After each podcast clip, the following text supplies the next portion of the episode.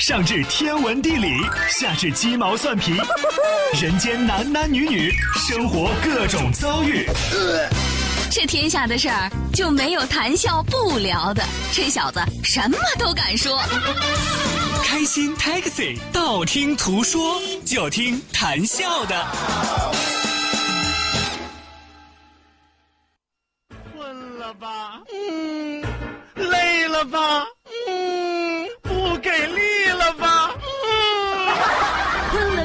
给力了，就听谈笑呀，听开心 Taxi，道听途说。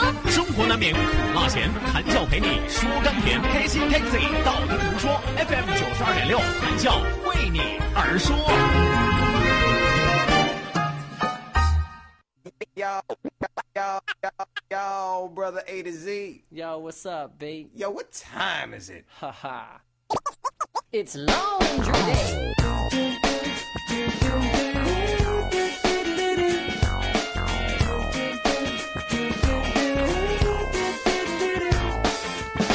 Well, let the geek in the pink take a stab at it. If you like the way I'm thinking, baby, wink at it. I may be skinny at times, but I'm fat full of rhymes. Pass me the mic and I'm gonna grab at it. Well, isn't it delicious, crazy way that I'm kissing this baby? Listen to this, don't wanna miss it while I'm sitting. Uh, sometimes you gotta fit in to get in, but don't ever quit, cause soon I'm gonna let you win. We'll see. 感觉快乐就听听广播，感觉累了就听听广播。 别人说的话随便听一听，自己玩广播。不想拥有太多情绪，一杯红酒配广播。在每天晚上打开了手机，舒服窝在沙发里。相爱没有那么容易，每个人都有他的频率。过了爱做梦的年纪，半夜起来听广播。广播就是那么容易，那么容易让人着迷。就是爱广播，所以没广播不行。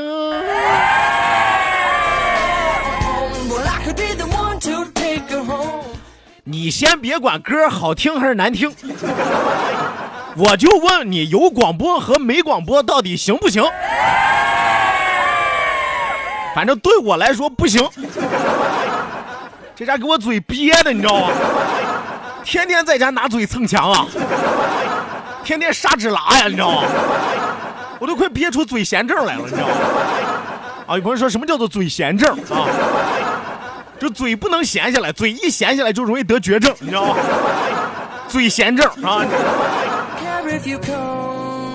所以，对于可能对于收音机前的听众朋友来说啊，这个广播电台、广播频率，包括我们九二六啊，对于你来说可能就是一个伴随品啊，可能是一个可有可无的。但是对于我来说呢，不行，生命当中的一部分，身体当中的一部分。我说句实话，话筒直接长我嘴上，电台直接长我手上，你知道吗？我得跳，用手操控着这个操控台，用嘴来指挥着话筒。所以对于你们来说真的是可有可无，对于我来说那真的是不可分割的一部分啊。在今天上节目之前，我想了一万种开头，又是给大家做打油诗是吧？又是给大家来点音效 B-box 是吧？或者说，哎、弹一弹舌头是吧？把自己的嘴疯狂的展现一下啊。后来我一发现，还是歌声最容易打动别人。啊，因此我就找了一首比较契合的啊。虽然说这首歌，我说句实话啊，低音部分我唱起来还行，啊，高高音部分吧，个别的、音唱的还行啊。呃，大部分的时候吧，你我我已经不管它行不行了，是吧？因为他确实唱出了我的心声啊。这首歌原来是谁唱的嘞？那个那老娘，呃，那个 那女的叫什么名来？叫叫叫叫，咱也不管她叫啥了。反正这歌是挺好听的啊，但一改编之后，我那天我昨天晚上把它改完了之后，我觉得简直是发自肺腑啊，简直是我内心当中蛔虫唱出来的歌声啊。是吧？你看现在很多的朋友啊，尤其是在路路上堵着的朋友，或者说每天长时间开车的朋友，是吧？感觉快乐就听听广播。啊，开心的时候你在车上听一听广播，拿手机听听广播；感觉累了就听听广播，是吧？下班的时候忙碌了一天了，辛苦了一天了，怎么来打发这个时间？怎么让自己迅速放松下来？广播。别人说的话随便听一听，自己听广播。不管旁边跟你唠什么嗑，不管是你女朋友还是你男朋友，你老公还是你老婆，还是你们家孩子啊，跟你下班最累的时候，你最辛苦的时候，你最痛苦的时候，你能听得进别人说话去吗？不能。就广播电台是吧？有朋友说广播电台他就能听进去了吗？不，他开着啊，他听不听是一回事但他愿意开着。不想拥有太多情绪啊！每个人都不想拥有太多情绪，是吧？每个人都想简简单单、快快乐乐的，是吧？一杯红酒配广播 啊！当然，开车的时候不能喝红酒啊。在每天晚上打开了广播，舒服窝在沙发里。有多少朋友晚上已经不愿意回去看电视了？又有多少朋友回去已经不愿意上网玩游戏了？但是什么东西他愿意干呢？他愿意听个广播。有朋友说：“谭笑，你初一吧？你是吧？是吧？你说的跟五六十年之前的大学生一样，是吧？”在宿舍里没点别的事儿干啊，只能听个广播解解闷儿，是吧？呃，这这打发一下时间了，不一样啊！你看现代人讲究什么返璞归真慢生活，对吧？所以说相爱没有那么容易，每个人都有他的频率。哎，收音机前的每个听众朋友都有自己喜欢的频率啊！但是我相信，在这个点儿，但凡是能听见我说话的，那都是九二六的铁粉儿。过了爱做梦的年纪，半夜起来还玩手机。过了爱做梦的年纪，这说明什么呢？啊，有朋友说，哎呀，不，已已经没有夜梦了，是吧？不是没有夜梦了，是已经睡不着了，好吧？啊，半夜起来玩手机，说明什么呢？要不然是他起夜，要不然就是没睡着啊。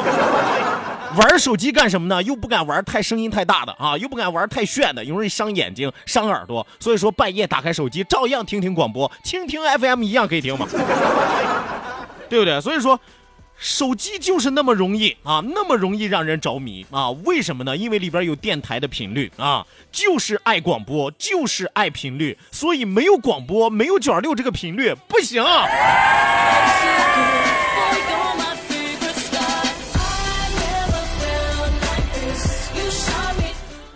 好的，给大家解释完了。哎，我说句实话啊，你们听不听我解释这不重要啊，重要的是什么呢？开场之前我一定要先溜溜我的嘴儿，可给我闲坏了啊！来吧，收音机前的听众朋友，欢迎您准时走进活力调频九二点六，这一时段是正在为您直播的娱乐脱口秀《开心 taxi》，道听途说，我是你们的老朋友谭笑笑，我回来了，你们还记得我吗？你们过得还好吗？有完没完了？没有办法啊，我内心就是这么的激动，内心就是这么的喜悦。哎呀，人家都说小别胜新婚，咱们都多长时间没见了是吧？我这如饥似渴的心情，你们能体谅吗？你们？希望有更多的听众朋友能够和谭笑一样感同身受啊！今天可能有点失态啊，但是我跟你说，通过这几天你会发现，失态不要紧啊，只要别失声，只要别失踪，只要别失音就行。呃，真的是不比不知道啊，一比才会发现谁到底更重要啊！来吧，说一说笑一笑，不说不笑不热闹，笑一笑咱们就十年少。希望有更多的小伙伴抓紧时间行动起来，发送微信来参与到我们久别重逢的开心 taxi 道听途说的环节当中来。呃，再一次要提醒大家，参与节目的两处微信互动交流平台，一处呢是我们九二六的公众微信账号 QDFM 九二六 QDFM 九二六。那另外一处呢是谈笑个人的公众微信账号，谈笑两个字一定要写成拼音的格式，谈谈笑笑，后面加上四个阿拉伯数字一九八四，最后还有两个英文字母，一个 Z 一个勾，一个 Z 一个勾哦。OK，那网络收听，欢迎您手机下载蜻蜓 FM，搜索青岛西海岸城市生活广播，或者是直接关注九二六的公众微信账号 QD FM 九二六，下拉菜单同样支持在线直播。本节目是由仁恒利小额贷款为您独家冠名播出，感谢仁恒利。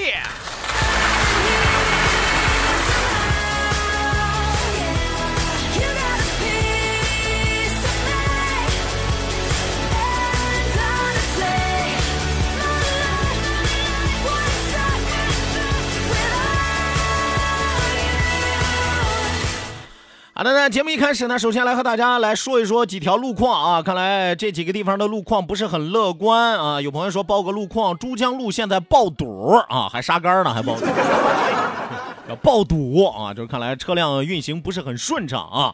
呃，很多车从滨海大道过来了啊，看来滨海大道、路况不是特别的乐观，呃，导致了珠江路现在堵车比较严重。呃，还有一位叫老兄弟的朋友说，长江路天目山路路口西向东也开始堵车了啊。啊，怎么几天不见，发现这个堵车的高峰时期啊换点儿了？难道是知道我要开始上节目，都在这个点儿纷纷上车听广播了？就是爱广播，没有了广播不行。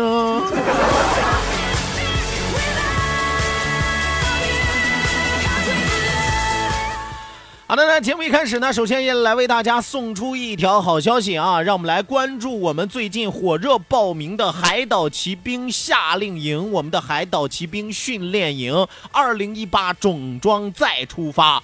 二零一八 FM 九二六海岛骑兵训练营火热报名当中，继续向您敞开大门。这个暑假，让我们相约庆南乡休闲岛，在这个岛上，孩子们将会体验丛林穿越、野战 CS、水上作战、战地救护、木木工制作，还有内务整理。你看看，不单单是军事训练啊，还有木工制作。这我说句实话，真的，哪怕不强身健体，回去打个家具也没问题啊。五天四夜，让您的孩子学会独立，学会坚强，懂得感恩。FM 九二六的主持人全程跟营，我们会有视频直播、电台连线，让您看得见、听得见孩子的成长。十人以上团报是有优惠的，再次提醒大家，十人以上团报是有优惠的。记住九二六的公众微信账号 QDFM 九二六 QDFM 九二六，抓紧时间回复“海岛骑兵”四个字，回复“海岛骑兵”四个字，了解详情吧。抓紧时间报名吧。让生活更精彩。FM 九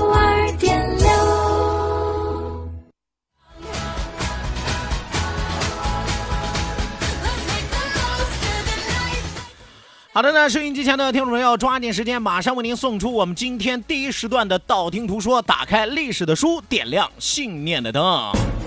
道，万法自然；听，天下大观；图，风雨无阻；说，说说说说说什么呀？到底说什么？我哪知道？听谈笑的呀。说，谈笑风生，道听途说，说说道听途说。